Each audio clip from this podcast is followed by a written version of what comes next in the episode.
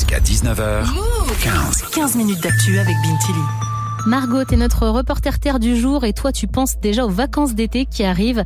Mais entre le manque d'argent, de temps et l'écologie, ce n'est pas toujours facile de trouver le séjour idéal. Alors de plus en plus de jeunes décident de partir en vacances moins longtemps et plus près de chez eux. On appelle ça des micro-aventures selon le terme inventé par Aleister Humphries.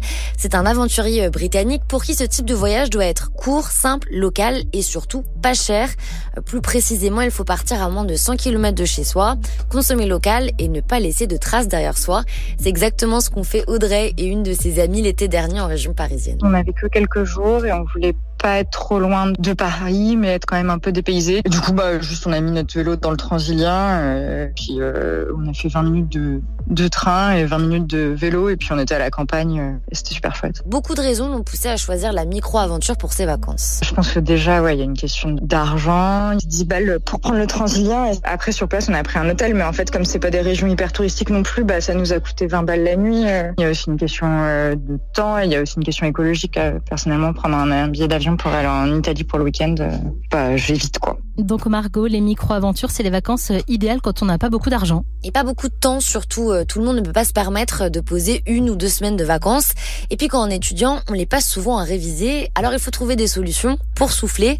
Depuis le début de l'année, Emeline et son meilleur ami se sont lancés dans un tour de France des villes-préfectures. Le but c'est de mieux connaître ces villes dont on a toujours entendu parler, par exemple en géographie, sans trop savoir qu'est-ce qu'il y avait dans ces villes ou les monuments un peu phare. Souvent, on prend qu'une seule journée, deux à la limite, donc on fait des tours hyper rapides. L'idée, c'est de capter un peu l'ambiance de la ville et de voir les monuments euh, emblématiques. Poitiers, Limoges, Belfort, comme ça, ça fait pas forcément rêver, mais la micro-aventure, c'est aussi changer sa vision du voyage, selon Emeline. L'idée de ces voyages, c'est aussi d'aller doucement, de prendre le temps, d'aller dans des endroits qui sont pas forcément euh, beaux et donc d'accepter que le voyage il n'est pas euh, efficace, euh, de vite aller voir quelque chose qui est beau et de se déplacer exclusivement pour une seule chose. C'est aussi euh, se donner l'opportunité de découvrir des trucs au pif. Ça nous fait sortir aussi de notre quotidien. Quand on rentre du week-end, on a l'impression que on a voyagé super loin. Ça demande un budget train quand même assez conséquent, un minimum une trentaine d'euros par ville aller-retour. Et Margot, il y a beaucoup de gens qui font ça?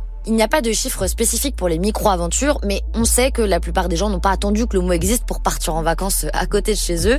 Et la demande augmente selon les professionnels du tourisme, surtout depuis le Covid, explique Charlotte Bouquet. C'est la responsable marketing de l'agence de voyage engagée Kiloé. Ça a été euh, un moment où les gens auraient découvert que la France était un territoire extraordinaire et que, bah, en fait, il y avait des choses super à faire en France.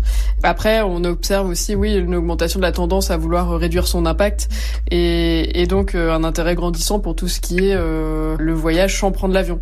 On voit qu'il y a un intérêt pour ces voyages plus proches. On a fait partir euh, à peu près 3000 personnes depuis euh, deux ans. donc c'est un, un, beau chiffre. Et puis surtout, ce qui est bien, c'est de voir qu'il y en a beaucoup qui reviennent. On estime qu'il y a une personne sur quatre qui, qui est partie avec nous, qui a envie de revenir avec nous. Donc le nombre de personnes qui sont prêtes à repartir à l'aventure en France est un bon nombre. Si vous cherchez des idées de destination, il existe beaucoup de livres sur la micro-aventure. Il y a aussi de quoi faire sur TikTok, notamment pour ceux qui habitent en Ile-de-France France. Beaucoup de comptes proposent des sorties à faire avec euh, son passe de transport Navigo.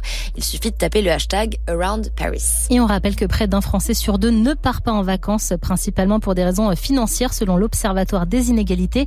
Merci beaucoup Margot.